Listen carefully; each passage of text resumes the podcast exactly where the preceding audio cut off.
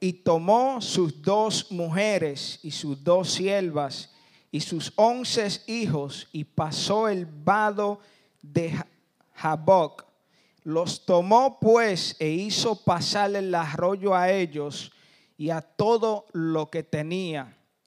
Así se quedó Jacob solo y luchó con él un varón hasta que rayaba el laval. Y cuando el varón, Abal, perdón, Alba, sí, amén.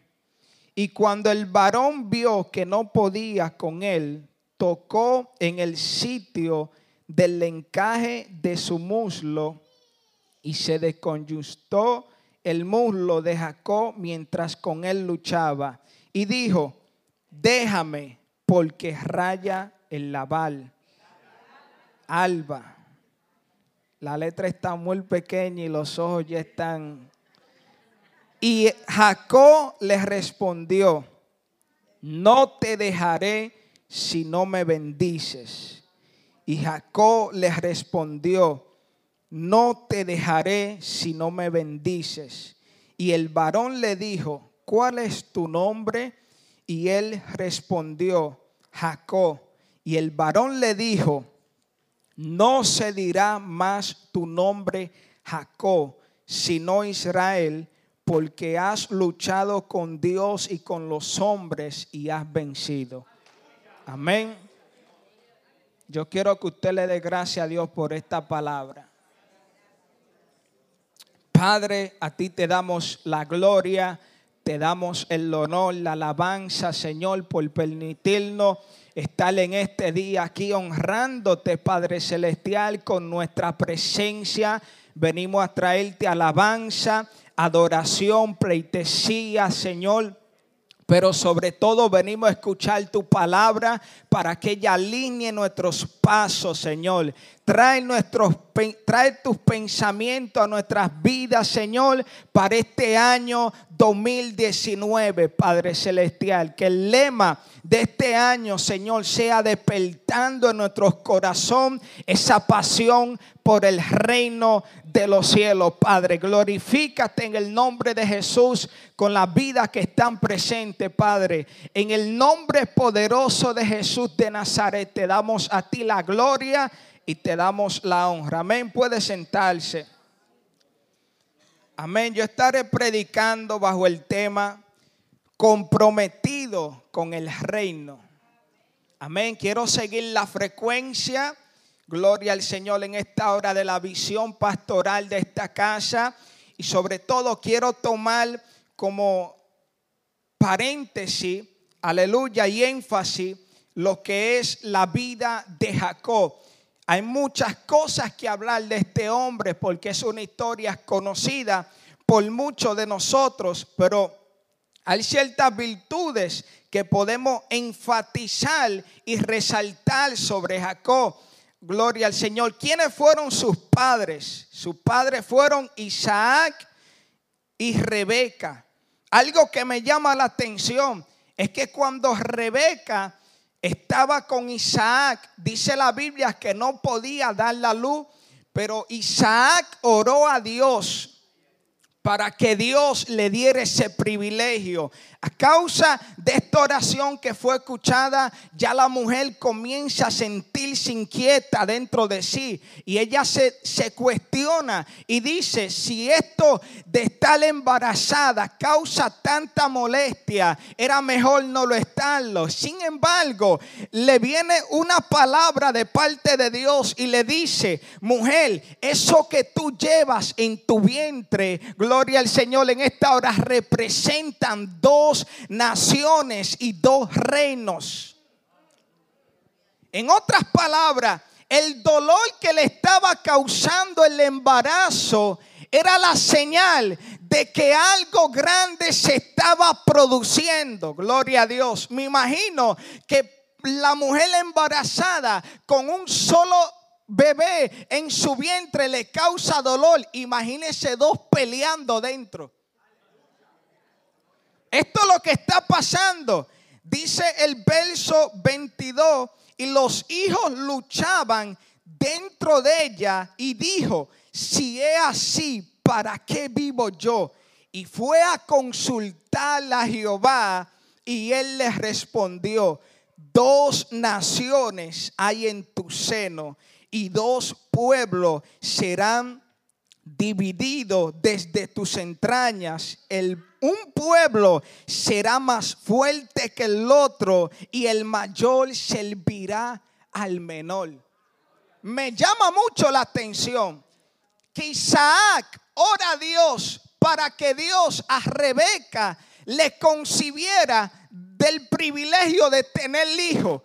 Pero cuando los muchachos están peleando, a quien Dios le habla no es a Isaac quien oró, sino todo lo contrario, a Rebeca. Que esto revela de que Dios le estaba dando el compromiso a Rebeca de velar. ¿Por qué razón? Porque la Biblia dice que mientras los muchachos crecían, uno era diestro en la casa y otro era tranquilo, aleluya, y estaba de tienda, dando a entender que Isaac, su padre, dice la Biblia que estaba envejeciendo. Y esto es poderoso, porque si Isaac amaba más a Esaú por lo cocido que le hacía y las comidas que le hacía, había un problema con Isaac. Que aconteció que cuando Isaac envejecía y sus ojos se oscurecían, se quedó sin vista. ¿Por qué Dios le da la responsabilidad a Rebeca? Porque ya Dios entiende, quizá va a quedar ciego y ya él no va a velar por sus hijos. Porque Saúl es el primogénito. Él tiene el derecho de mantenerse leal al pacto. Pero dice la Biblia que Saúl comenzó a, mezclarse con las cananeas. Oh, gloria a Dios. Comenzó a mezclarse con lo que estaba prohibido. Porque ser el primogénito era una responsabilidad de mantenerse fiel al pacto que Dios le había entregado a Abraham y a Isaac. Imagínese usted, porque esto revela dos tipos de creyentes está Isaac y Esaú, perdón, y está Jacob. Esaú era muy diestro en, la, en. En otras palabras, en los asuntos de la tierra era muy hábil. Pero para las cosas espirituales no había compromiso. Dice la Biblia. Y cuando Esaú era de 40 años, tomó por mujer a Judith, hija de Beril, Eteo, y dice, y fueron amargura de espíritu para Isaac y Rebeca. El hombre tiene la primogenitura. Sabe resolverle la necesidad a su, a su padre, haciéndole cocido, pero no tenía compromiso, gloria al Señor en esta hora, con la promesa de guardar el pacto que decía el pacto de Dios hacia Abraham. No se mezclen con la cananea, sean fiel a sus padres, honren lo que yo le he entregado. ¿Por qué? Porque haré de ustedes una nación pura, una nación santa. Pero aquí vemos a Isaú que no está cumpliendo y este es el detalle, que Yesaú está mezclándose con las cananeas. Pero su padre dice que está envejeciendo en casa. Ya quiere decir que él no va a salir. Lo que Saúl está haciendo afuera, el padre lo desconoce porque sus ojos no lo están viendo. ¿Por qué se le da la responsabilidad a Rebeca? Ay, ay, ay. Porque Isaac iba a envejecer y ahora Rebeca está diciendo, espérate, tú puedes engañarle a tu papá, pero yo sé lo que tú estás haciendo. Tú puedes engañarle a tu papá, pero yo sé dónde tú te metes. ¿Habrá alguien aquí conmigo? Y esto, esto es poderoso, hermano. Porque el tipo de creyente Saúl es el tipo de persona que entiende que tiene un llamado, que entiende que Dios lo ha puesto en un lugar, pero está afuera, no se conforma en la casa, siempre está buscando cosas afuera y es un peligro porque de lo que hay afuera usted lo puede traer adentro y contaminar la visión de esta casa. Usted tiene que entender que todas las iglesias tienen un padre. Por lo tanto, todas las iglesias pertenecen a Dios, pero en forma de, estructura, a cada uno Dios le entrega una estructura diferente. Y mire qué tremendo que Saúl es el creyente que está visitando iglesias afueras. Porque dice la Biblia, sí, que estas mujeres que estaban afuera le llamó tanto la atención que a través de ella él obtuvo la oportunidad de desarrollarse porque comenzó a construir casas. Mientras sus padres vienen de tienda en tienda. ¿Cuál era el, detalle? De que Dios en un lugar que era pasajero, Dios no quería que se construyera casa. Gloria al Señor en esta hora. ¿Por qué? Porque el primer modelo, diseño que Dios siempre ha dado al hombre, ¿sabe cuál es? Su casa.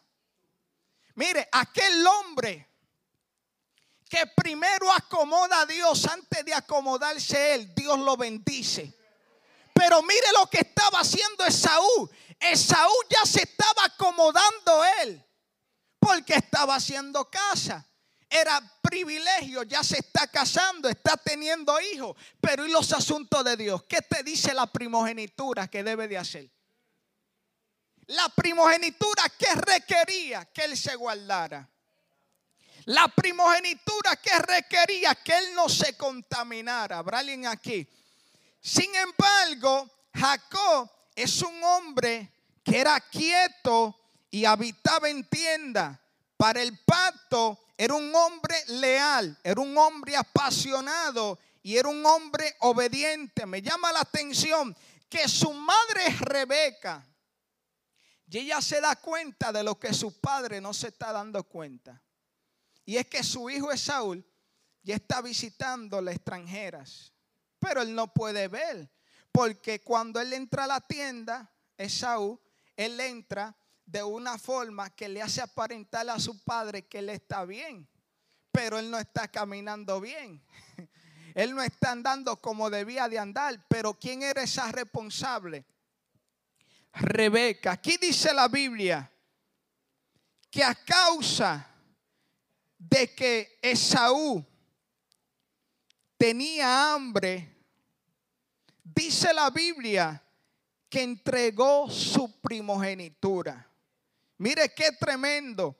Él fue experto en matarle el hambre a otro, pero a la hora de él quitársela no tuvo cómo quitársela dando a entender que de una otra manera a usted Dios le puede entregar una habilidad. Pero esa habilidad usted no la puede dar al 100%, porque sucederá que usted le quitará la necesidad al otro, pero ¿y la necesidad de usted quién se la quitará? La Biblia dice que cuando Jesús alimentó una multitud, en otras palabras, le estaba reprendiendo el hambre que ellos tenían. Dice que lo alimentó, pero algo que me llama la atención, que de todos los alimentos sobró y dice que guardaron. En otras palabras, Jesús está saciándole el hambre a una multitud, pero él está guardando para él, porque el hambre que atacó la multitud lo iba a atacarla a él. Eso es lo que está pasando. Que Saúl le quitó el hambre a su papá.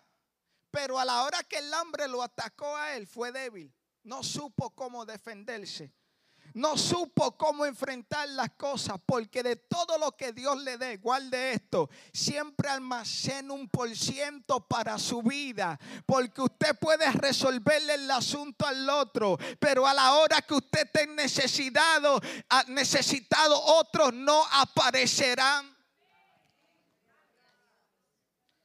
Fue experto en quitarle el hambre a otro, pero a la hora de él quitarse su propia hambre, no pudo defenderse. La Biblia enseña que a causa del vender su primogenitura se armó un conflicto, gloria al Señor en esta hora, entre la vida de Jacob y Esaú. A causa de esto, Jacob viene y se va a una tierra de su tío Labán. Aquí Dios lo envió con el propósito de que él pueda crecer. Gloria a Dios. Y la Biblia enseña de que él pasó un proceso. ¿Para qué? Para de una otra manera ser formado y su carácter ser desarrollado, su carácter ser pulido. Aquí vemos que Jacob trabaja siete años por Raquel y siete años por Lea en un total de 14 años fue lo necesario para Dios en el hombre desarrollar la madurez suficiente. Y esto me llama la atención porque aquí vemos que Dios envió a Jacob cuando se le aparece a través del ángel la escalera, yo estaré contigo, te bendeciré, te haré crecer. ¿Y cómo es posible que el Dios que lo esté llamando le diga, vete a servir a casa de tu tío Labán. En otras palabras, él está sirviendo a un Dios, pero Dios lo está poniendo a servir. Y algo que yo aprendí de esto es de que el que tiene a Dios no hace que los demás le sirvan. El que tiene a Dios sirve a los demás, porque en el servicio está la honra. Mire, porque aquí a los hombres lo idolatran al punto de que son ellos los que merecen ser servidos. Pero el que tiene a Dios, esto es lo que Dios hace. Lo pone a servir a otro hace, gloria al Señor en esta hora, que tú aprendas de otros que van más adelante. Si no, pregúntale a Jesús que él siendo el camino, tuvo que venir Juan a prepararle el camino. Porque aunque tú seas el hombre escogido, siempre tiene que reconocer que habrán otros delante de ti. Y esto es lo que hace falta en este tiempo, hermano la honra se ha perdido. Mire por qué. Porque ahora mismo hay personas en esta iglesia que han sido procesadas, están siendo procesadas. Sucede que viene alguien nuevo y viene con una pasión, viene con una fuerza. Eso está bien, se aplaude. Pero hay un detalle que la Biblia dice que el joven es fuerte, tiene fuerza, pero no tiene sabiduría. El joven tiene la capacidad, pero le hace falta el consejo.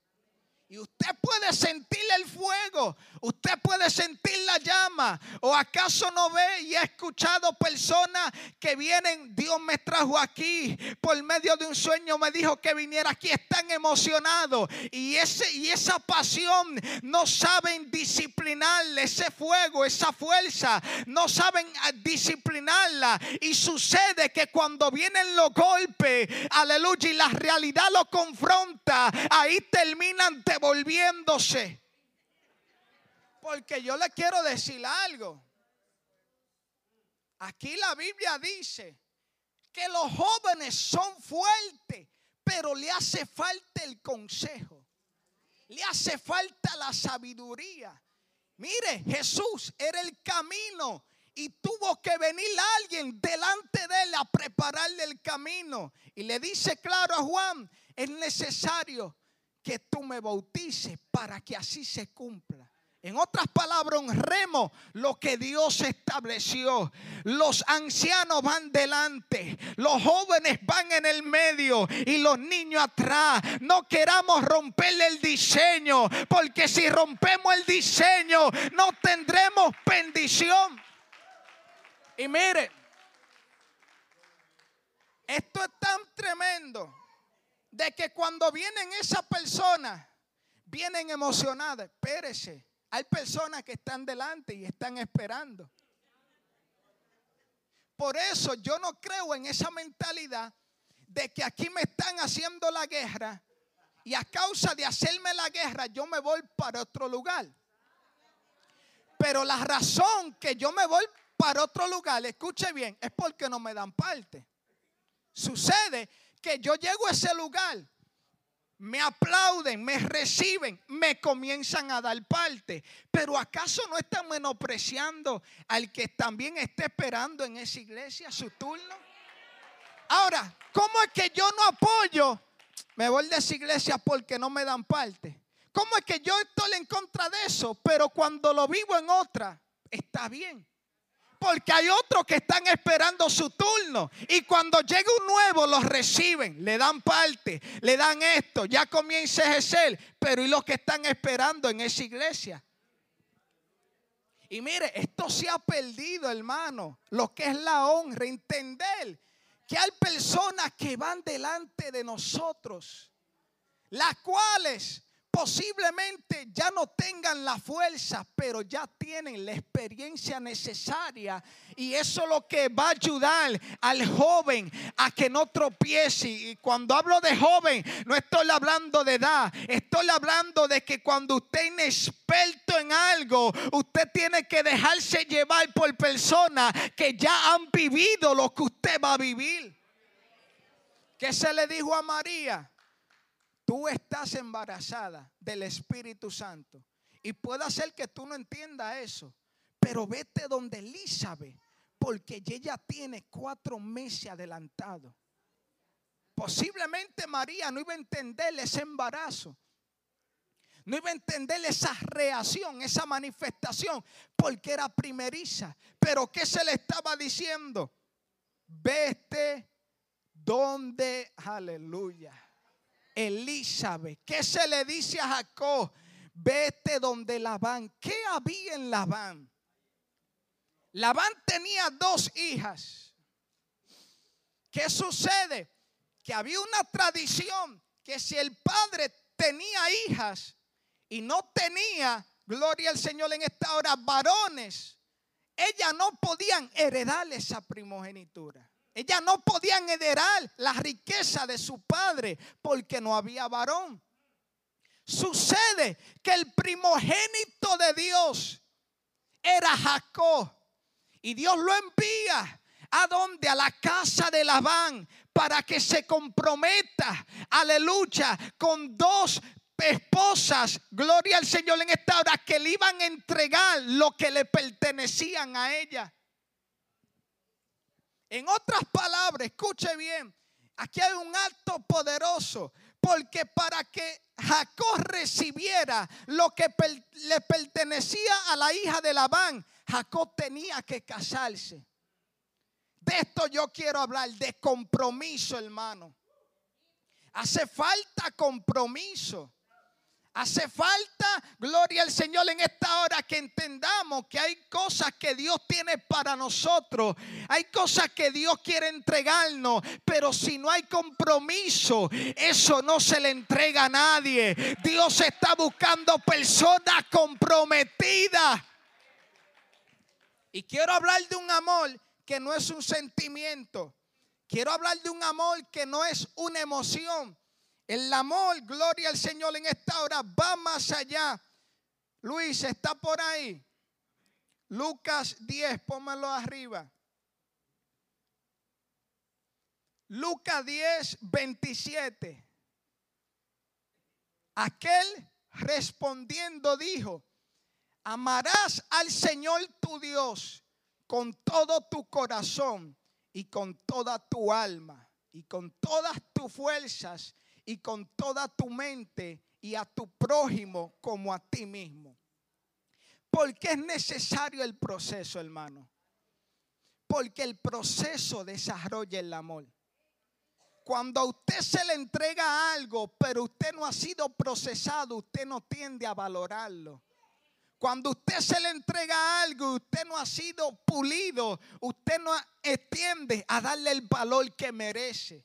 Por eso vemos a Jacob aleluya, que está peleando, gloria a Dios, a pesar de que él fue engañado. Y mire, esto es poderoso, porque cuando alguien es engañado, ya es desilusionado. Ya no quiere creer más. Ya Jacob lo engañaron con la primera esposa. Pero él le dice, ¿cuántos son para la otra? Siete más. Hay amor todavía para yo ser... wow.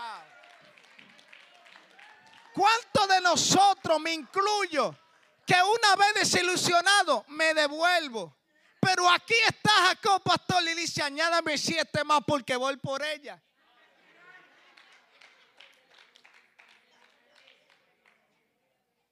Siete años más por alguien que su corazón amaba.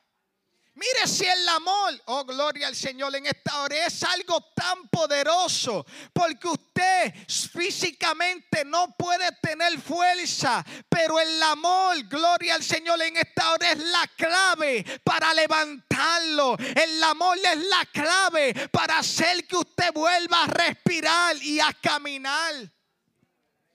Mire qué tremendo esto, que aquí cuando dice amarás al Señor con todo tu corazón, con toda tu alma, con toda tu fuerza y con toda tu mente. Me di cuenta que el amor no es un sentimiento. El amor no es algo que yo pueda sentir, ni mucho menos decirte te amo. El amor es una persona. ¿Cómo así? Bueno, amor sin fuerza no es amor. Amor sin corazón no es amor. Amor sin alma no es amor. Y amor sin mente no es amor. ¿Qué tú me estás diciendo? Cuando el bebé se forma, lo primero que se forma, ¿qué es? El corazón. Lo segundo es el alma, donde ocupa el corazón. Lo tercero es el cuerpo que representa la fuerza, los huesos. Y lo último es la mente, la voluntad del niño. Por lo tanto, el amor no es un aire, algo que usted ve en aire. No, no, no, no. El amor es una persona. Y yo quiero explicarle esto aquí. Porque cuando la Biblia habla de amor, está hablando que una persona se hizo presente. No está diciendo que una persona te mandó saludos, te mandó, te acompaño en tus sentimientos. En otras palabras, usted no puede decir te amo con mi corazón y que tu cuerpo esté lejos enviándome eso. No, si tú amas, tienes que tener mente, alma, corazón. Oh, gloria al Señor en esta hora y fuerza. ¿Por qué? Ahí lo dice, con todo tu corazón, con toda tu mente, con toda tu alma y con toda tu fuerza. Quiere decir que esto es lo que hace una persona. Porque yo tengo mente, yo tengo corazón, yo tengo alma y yo tengo fuerza. Yo soy una persona. Yo sin fuerza no soy una persona. Yo sin alma no soy una persona. Y yo sin corazón no soy una persona. ¿Qué sucede? De que cuando la Biblia habla que de tal manera amó Dios al mundo, ¿qué hizo?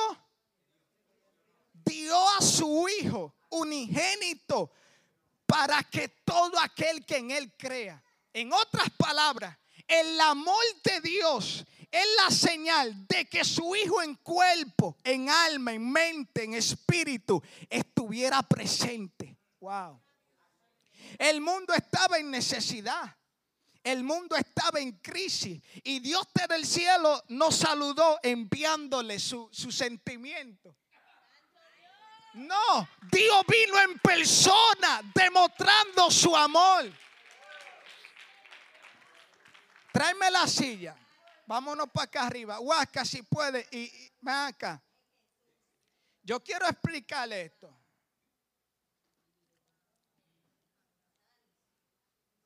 Ponla ahí. Ponte ahí. Ok. Ponte tu mano aquí. Tú eres más fuerte. Ponte aquí. Ok. El corazón es el asiento. El corazón es el asiento. Está el espíritu y está el alma. Pero el corazón es un asiento. ¿De qué manera? De que si se siente el espíritu, el corazón hablará cosas buenas. Si se siente el alma, el corazón hablará cosas malas. Escuche bien. Está, siéntate ahí. Está el alma. Una persona que deje sentar su alma en su corazón, hablará todo lo que le hicieron. Hablará raíz de amargura, las traiciones, porque de la abundancia del corazón, se lo puedo buscar. La Biblia dice, la Biblia dice que Dios habita en las alturas y en el quebrantado y humilde de corazón.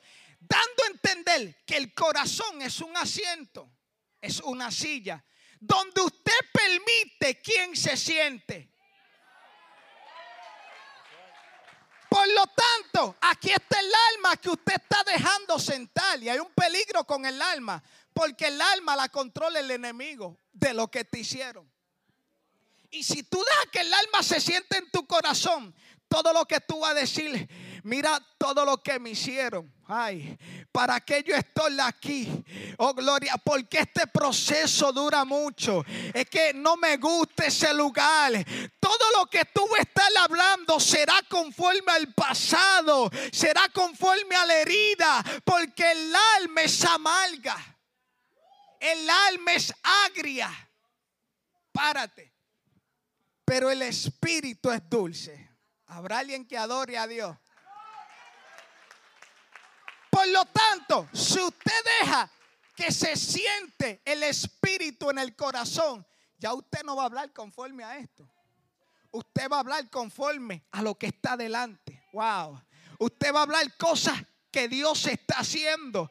No lo que, porque el que tiene el alma sentada habla todo lo que el diablo le hizo, todo lo que la persona le hicieron. Pero el que tiene el espíritu sentado, ¿sabe qué? Habla todo lo que Dios va a hacer, habla todo lo que Dios hará. No está enfocado en las cosas negativas. Y mire qué tremendo que hombres como Jacob fueron procesados, pero a quienes tenían ellos en su corazón. Que la Biblia dijera que Dios estaba con ellos. ¿Sabe qué estaba diciendo? Que ellos estaban en comunión porque el que estaba sentado y reinando era Dios. Dios no puede estar con alguien si esa persona es rebelde. Dios no puede estar con alguien si esa persona se pone telca. Dios está con personas humildes, personas que están dispuestas a hacer su voluntad. Mire, ¿qué dice la Biblia? Que a, Jacob lo a José lo vendieron a José lo traicionaron. A José, gloria al Señor, lo tiraron una cinterna. Pero que la Biblia dijera que Dios estaba con José. ¿Sabe lo que me está diciendo? Que en el asiento del corazón de José Dios estaba. Por eso no estaba enfocada en el alma. Porque a la hora de verle a sus hermanos, si el alma, párate, Huasca. Si el alma estaba sentada Ay, ay, ay, ay, ay. Verlo aquí, Dios me lo trajo. Dios me lo trajo. Esta era mi petición, que yo lo volviera a ver. Me lo puso ahí como dice Huasca. Y ya lo que dice, espérate, aquí me voy a vengar yo. Y mire, yo no me quiero entrar profundo, pero búsquese en las obras de la carne, que dice que son celos, pleito, enemistad, contienda. Habrá alguien que adore la gloria de Dios. No permita. Párate. Manténganse ahí. O sea, yo lo que quiero traerles algo. Este año nuevo, pero este año está llamando a gente desafiante. Gente que se comprometan gente, perdón, que no, que no dejen ni permita que el alma se siente en el corazón. Porque el corazón es simplemente un asiento y de la abundancia de él hablará tu boca. Por lo tanto, vela tu corazón. Hmm. Escudriña tu corazón. Medita en tu corazón y dile al Señor, yo sé que tu corazón hacia mí son cosas buenas, pero de mi corazón saca lo que está impidiendo que tú reines. El año nuevo, mire algo, el año nuevo, pero si su alma sigue sentada, va a seguir repitiendo el 2018, el 2017. No, porque, y lo que va a tener un lenguaje venenoso, porque el alma es contagiosa. Siéntate, ese eres tú. Escuche bien, el alma es contagiosa. ¿Viste lo que me hicieron? Mi hermano, y si usted está, oh gloria al Señor en esta hora, dejando que su alma esté ahí cuando le pasan por... El alma es sentimental, el alma es frágil, el alma es sencilla. Y si usted permite, oh gloria al Señor en esta hora, que, que su alma se siente ahí cuando usted venga a la iglesia, todo le va a caer mal. Todo le va a molestar. Es que no, oye, persona que en el espíritu, siéntate como guasque más fuerte, tú dices, pero ¿cómo esa persona, porque no lo saludaron, se siente mal? ¿Cómo esa persona, porque no lo trata, se siente mal? ¿Y tú sabes por qué? Es porque el alma es frágil. Y porque por cualquier caballadita se siente mal. Y tú en el espíritu, wow, pero ¿y por qué esa persona se siente mal así? ¿Y por qué ellos lo toman de esa forma? Pero es que tú estás fuerte. Es que tú estás fuerte y la Biblia dice, sobrellevar a lo más. ¿Por qué la Biblia enseña cuando se le dice a María que su alma será traspasada? Mire, María tenía una responsabilidad muy grande porque se le dio el privilegio de que ella fuera la, la, que portara la vida de Jesús. Pero había un detalle, que ella no podía ignorar la naturaleza de ser madre. Pero esto le trae un conflicto interior, porque ella lo trajo al mundo, pero es por voluntad de Dios. Sucede, gloria al Señor en esta hora, que como madre al fin débil, sentimental, quiere proteger al muchacho, quiere estar encima del muchacho, quiere de una otra manera instruir al muchacho, a tal manera de que en la boda Jesús le dice, mujer, tranquila, no ha llegado mi hora, no ha llegado mi tiempo. Tiene que entender que el Espíritu está sobre mí. Y el Espíritu ahora toma control de mí. Yo voy a hacer la voluntad de mi Padre. ¿Qué sucede? Que cuando el ángel le da la noticia y le dice que su alma iba a ser traspasada, le estaba diciendo algo, que al papel de Jesús ella lo estaba jugando con el alma, no con el espíritu.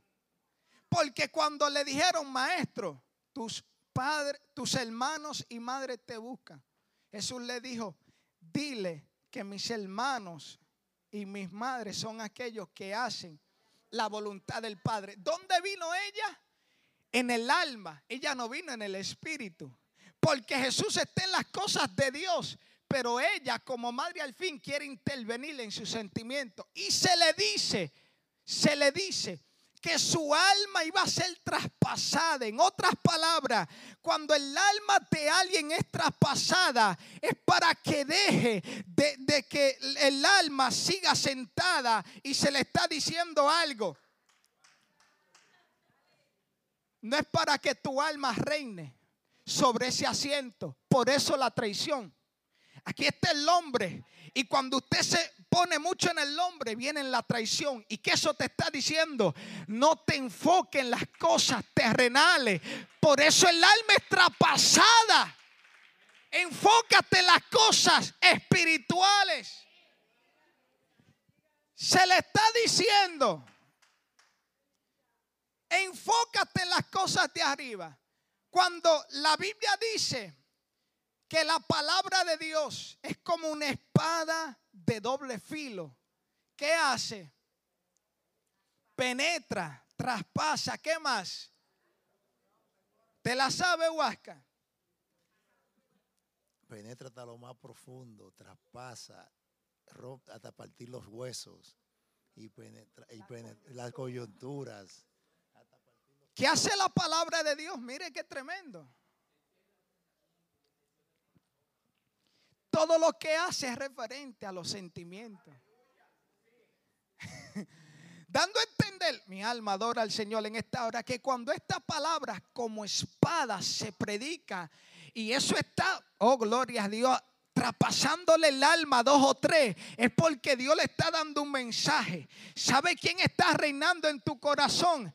El sentimiento, el alma. Y Dios no quiere que tú camines por sentimiento. Dios quiere que tú permitas que el Espíritu de Dios venga sobre ti.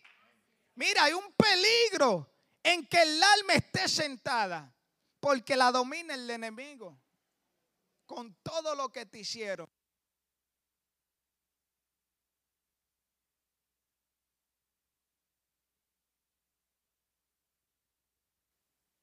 Amén. ¿Qué es lo que Dios está buscando? Pueden sentarse, amén. Ya vamos a concluir. ¿Qué es lo que Dios está buscando para este tiempo? Personas comprometidas. Escuche bien. El amor es una persona. Y no hay asesión de personas. Porque el amor se hace presente cuando hay necesidad. Si usted se da cuenta, Jesús diciendo, bien has dicho, a esto y vivirá. Ahí mismo le dice, pero él queriendo justificar a sí mismo, dijo a Jesús, ¿y quién es mi prójimo? Jesús le respondió, un hombre descendía de Jerusalén a Jericó y cayó en manos de ladrones, los cuales le despojaron e hiriéndole se fueron, dejándole en medio muerto. Aconteció que descendió un sacerdote por aquel camino y viéndole pasó de largo. Asimismo un levita llegando cerca de aquel lugar y viéndole pasó de largo. Pero un samaritano que iba de camino vino cerca de él y viéndole fue conmovido a misericordia y acercándose, yendo, vendó sus heridas, echándole aceite y vino y poniéndole en su calpadura. Aquí se le pregunta, ¿qué yo puedo hacer para ganar la vida eterna? Y Jesús le responde que amarás al Señor con todo tu corazón, con toda tu mente, con toda tu alma y con toda tu fuerza. Pero él quería justificarse. ¿Quién es mi prójimo? Jesús le trae una parábola y le dice que un hombre fue golpeado, fue herido en el camino. Pasó el levita ¿Y usted sabe qué hizo el levita? Envió su sentimiento y pasó de largo. ¿Sabe qué hizo el sacerdote? ¿Por qué ellos hacen esto? Porque la ley decía que ningún levito sacerdote se acercara a algo muerto. Y ellos ven este hombre muerto y dicen, la ley no lo prohíbe, estamos obedeciendo a Dios. La ley no nos manda acercarnos a cosas muertas, estamos cumpliendo, hay satisfacción en ello. Sin embargo, creyendo que ellos estaban haciendo bien, oh gloria al Señor en esta hora, dice la Biblia que había uno desconocido, samaritano. Ve este hombre y no solamente lo ve, se acerca porque es un detalle, hermano. Usted ve la necesidad y alejársele es un problema era mejor no verla. Pero cuando usted vea la necesidad, lo que Dios le muestre que está mal, acérquese. Y de lo que usted tiene, ofrézcale, víndale. Porque de eso usted será honrado de parte de Dios. So aquí esto me enseña que el acto de amor no es ser como el sacerdote. Dios tenga misericordia de ti. Enviarle mi alma en sentimiento es que yo tengo que estar en persona. Yo tengo que estar presente. Yo no puedo decir, vine a la iglesia y Dios sabe que lo amo y que mi cuerpo está en la casa, pero di que mi corazón aquí. Eso no es amor. El amor se requiere corazón, alma, cuerpo y fuerza. Eso usted, ese conjunto. Por lo tanto, a la hora que alguna necesidad, usted no puede creer que usted está presente cuando usted está a distancia, enviando su palabra.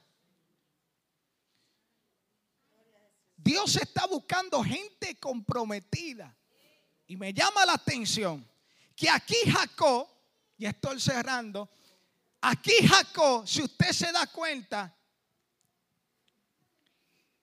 tiene esposas, tiene hijos, tiene siervos rebaños y ganado. Y mire esto.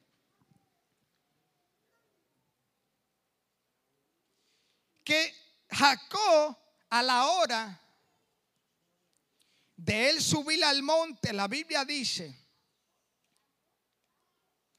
y se levantó aquella noche y tomó sus dos mujeres, sus dos siervos y sus once hijos. Mire qué tremendo esto. Porque Jacob tenía mujer, esposa, tenía, gloria al Señor en esta hora, eh, hijos, ovejas y tenía ganados, rebaños.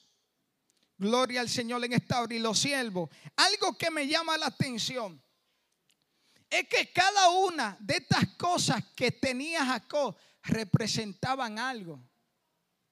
La mujer que representaba la mujer representaba la mente.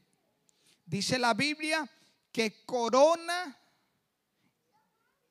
es a la mujer, corona es a la mujer, al hombre, amén. Estoy leyendo aquí.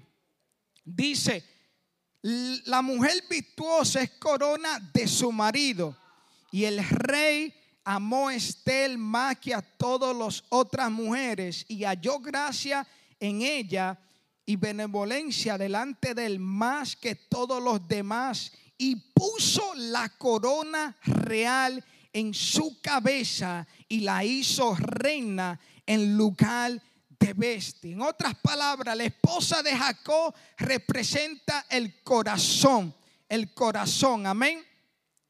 Los hijos representan la mente, los siervos representan la fuerza y los rebaños representan el alma. ¿Por qué? Aleluya, los hijos representan la mente. La Biblia dice que la mente de nosotros sea como niños, que nos renovemos, que así como el reino de los cielos es, así es semejante como a los niños. En otras palabras, la sensibilidad que tienen los niños de que un día están molestos, pero al instante esa mente le cambia. Esa es la mentalidad que la Biblia solta que nosotros tengamos. Y me llama la atención que los siervos vienen representando la fuerza. Porque ellos eran los que hacían la tarea y el trabajo de Jacob.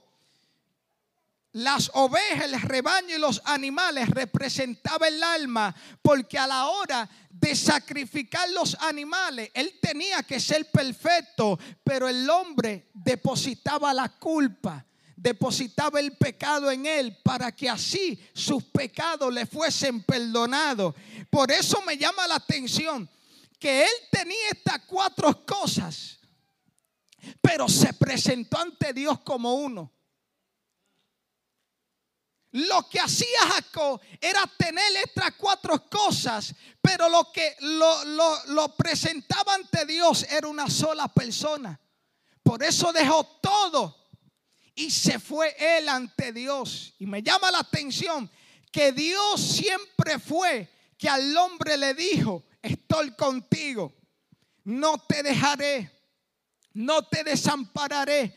Este era un acto que Dios hacía con el hombre de qué? De que lo cuidaría, lo protegería, su misericordia iba a estar con él. Pero aquí me marca algo, que cuando Jacob está peleando y luchando con el ángel, la Biblia enseña y dice que él le dijo, no te dejaré si no me bendice.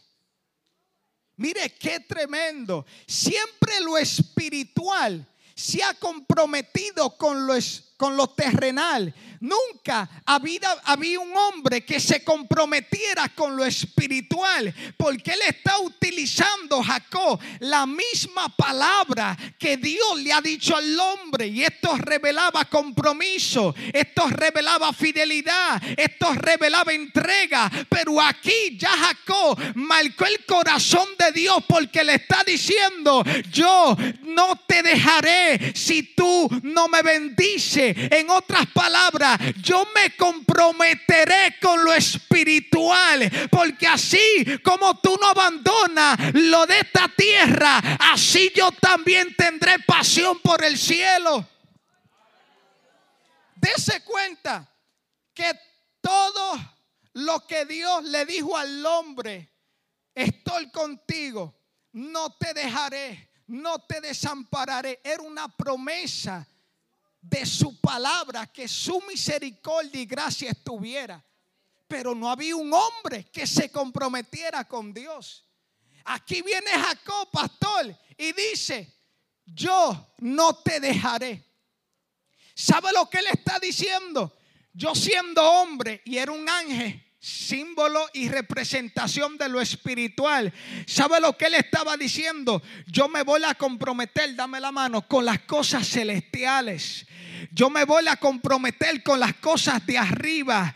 Yo me voy a comprometer con las cosas de Dios. Yo no sé si alguien está aquí, gloria al Señor, en esta hora. Pero este es un año que no solamente nos conformemos, que Dios esté con nosotros. También nosotros queremos estar con Dios. Este es un año que no nos conformemos de que Dios no nos desampare, sino que nosotros también no desamparemos a Dios.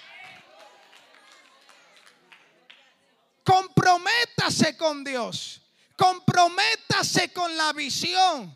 Comprométase con lo que Dios, aleluya, le ha entregado a esta casa. Porque no puede ser que yo diga que amo esta casa y mi presencia esté leja, pero mis sentimientos estén cerca. Eso no es amor. Hay necesidad. Se demuestran los que están comprometidos. Hay necesidad se demuestra aquellos que están apasionados por el reino de Dios. Porque aquí, aleluya, cada vez que venimos, le estamos construyendo tabernáculo al Dios del cielo. Cada vez que venimos aquí, estamos construyendo para el mañana. Nosotros no estamos locos. Aleluya, la visión de esta casa no es algo que vino de la locura, no. Esto ha permanecido porque Dios ha sido el centro de esta casa. Por lo tanto, hermano, yo quiero que usted le diga al que está a su lado, comprométete con las cosas de arriba. No se dio cuenta que Jacob agarró el ángel y que de dónde venía el ángel? De arriba. No había un hombre que todavía se había comprometido con las cosas de Dios. Es bueno que Dios lo agarre, pero también usted puede agarrarle a Dios. Es bueno que Dios lo bendiga, pero usted también puede bendecirle a Dios. Es bueno que Dios haga cosas grandes contigo y eso está bien. Pero Dios quiere personas que se comprometan. Dice que él anda buscando verdaderos adoradores. Él busca, no es lo mismo. Y, con todo respeto, hay personas que están buscando a Dios y todavía no lo han encontrado. Es más difícil buscarlo porque Él no aparece tan fácil. A veces usted ora, ora, ora y no siente nada. Pero cuando Dios lo busca, Dios se hace sentir. Por lo tanto, haga algo que lo comprometa. Haga algo que le diga, wow, esa persona me agrada lo que hace, me agrada cómo se deleita, no está pendiente a las posiciones, no está pendiente a que lo mire. Por eso Jacob es un hombre que duró 14 años en espera. ¿Usted quiere posición? Venga. Yo lo voy a procesar para ver si es verdad. Sí, porque el tiempo va a decir todo.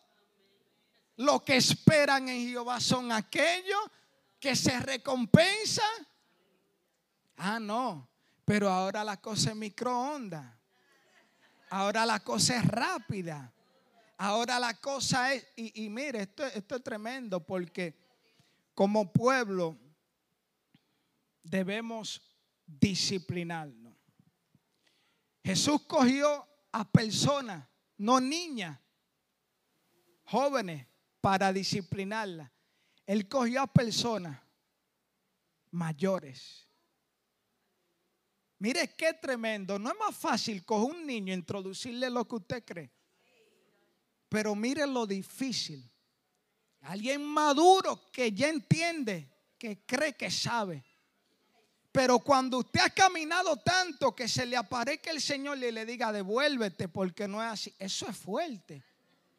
Porque usted entiende en su propia sabiduría que las cosas están bien, pero una cosa es como se vende la tierra a como Jehová la mira desde el cielo. Por eso Él endereza los pasos y los caminos del hombre. Porque para Jacob tener la primera esposa, para él, quién sabe sus planes, si se iba, se degaritaba. Pero que Dios lo pusiera a esperar siete años más, lo hizo ya un hombre capaz de esperar en Dios a tal manera de que Dios le dice, ya te he prosperado como te lo prometí, te he enriquecido, pero ahora regresa a la tierra de tus padres. Fueron 14 años que Dios lo permitió. Y no importa, hermano, el proceso que usted esté pasando. El tiempo que usted tenga esperando en Dios, sigue esperando porque este es un año donde los que se apasionan por el reino tendrán gloria al Señor en esta hora, bendiciones de arriba. Eso es lo que Dios está buscando, personas que honren lo que Dios ha puesto en este lugar. Y ya con esto, mire, Esaú era el primogénito, pero el padre estaba vivo. Quiere decir de que Esaú podía ser el primogénito, heredar todo, poseer todo, pero mientras el padre estaba vivo, él tenía que caminar conforme a las leyes de su padre. Que yo estoy diciendo con eso? Usted puede entrar y no se le quita que usted ha sido llamado, pero usted no puede sobrepasar lo establecido. Porque ahí no está Dios. Se necesita disciplina. Porque Dios, aleluya, unirá a las personas a un solo cuerpo. Porque ya hay una cabeza. ¿Habrá alguien aquí conmigo? Dios unirá a las personas que no importa el lugar, la posición, pero siempre y cuando estén funcionando habrá un desarrollo, habrá un crecimiento. ¿Y qué es lo que se necesita para este tiempo? Amor. El amor todo lo espera, todo lo cree, todo lo sufre, todo lo soporta el amor no busca nada propio. No se burla de lo indebido. El amor es benigno. Eso es lo que se necesita, pero lo que usted tiene que entender es que usted es el amor de Dios. ¿De qué forma? De que si usted es una persona, usted está para estar en la necesidad. Los martes de oración hay necesidad. Hágase presente, es una muestra de amor, porque en persona usted se está presentando. En sentimiento, vaya con otro ese cuento, pero en persona es donde Dios le agrada. Los jueves de oración, los viernes por igual. Es su persona lo que demuestra el amor. Así que póngase de pie. Gloria a Dios. Padre, te damos gracia, te damos gloria, te damos honra. Gracias, Dios mío, por darme la oportunidad de ministrar tu palabra en esta hora. Te ruego y te pido, Señor, que esta palabra sea llegando a los corazones, Padre Celestial, y que esta palabra haga el trabajo necesario por la cual fue enviada, porque tu palabra no retorna vacía Mira a la persona que están aquí, Señor, bendícela y hala, Dios mío, apasionarse por tu obra, por la visión de esta casa, por lo que tú has puesto en el pastor, Señor. Que en este año trabajemos, Señor, con la armonía del cielo, con la señal del cielo conectado a tu voluntad, Padre Celestial. Que en el corazón reine el espíritu y no el alma, Padre. Que se vaya toda amargura, que toda tristeza, todo lamento, Dios mío, se vaya de este pueblo, Señor, porque no vamos a mirar a lo que sucedió en el pasado, vamos a mirar a lo que tú harás en el presente y en el futuro. Padre, gracias, Dios mío. Bendice cada persona, Dios. Nos vamos para nuestras casas. Que seas tú glorificándote, Dios, en las vidas de cada persona que está aquí, como por igual, aquellas que no vinieron, Señor, sé tú llegando a sus vidas, Padre. En el nombre de Jesús, a ti te damos la gloria y la honra. Dele un aplauso a Dios.